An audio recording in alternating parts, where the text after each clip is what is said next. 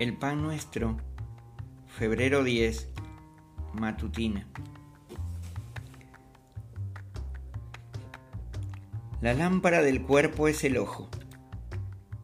Cuando tu ojo es bueno, también todo tu cuerpo está lleno de luz.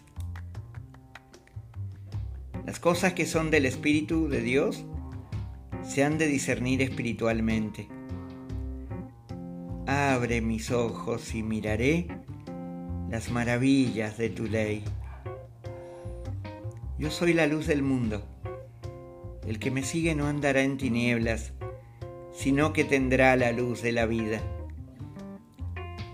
Por tanto, nosotros todos, mirando a cara descubierta como en un espejo la gloria del Señor, somos transformados de gloria en gloria en la misma imagen como por el Espíritu del Señor.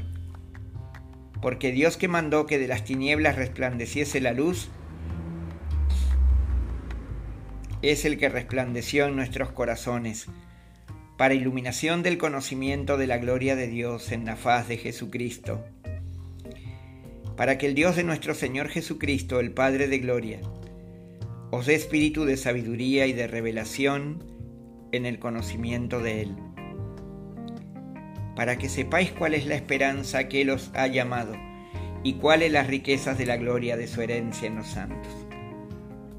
Lucas 11:34, Primera de Corintios 2:14, Salmo 119:18, Juan 8:12, Segunda de Corintios 3:18, Segunda de Corintios 4:6, Efesios 1, 17 y 18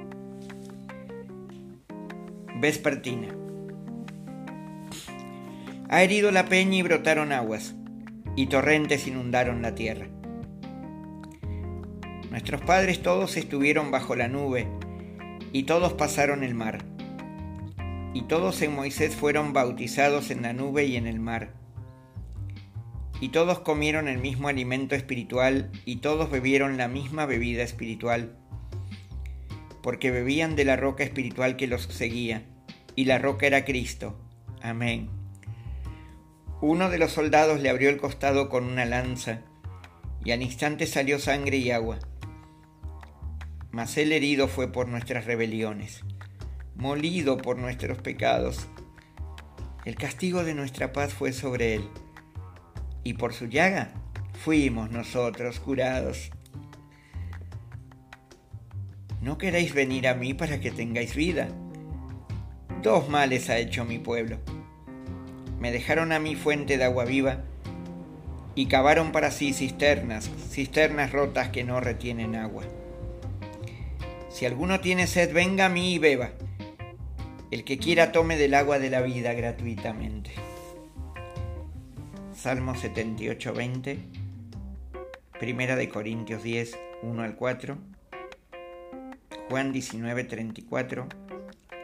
Isaías 53.5, Juan 5.40, Jeremías 2.13, Juan 7.37, Apocalipsis 22.17. Que tengan un precioso día. Amén.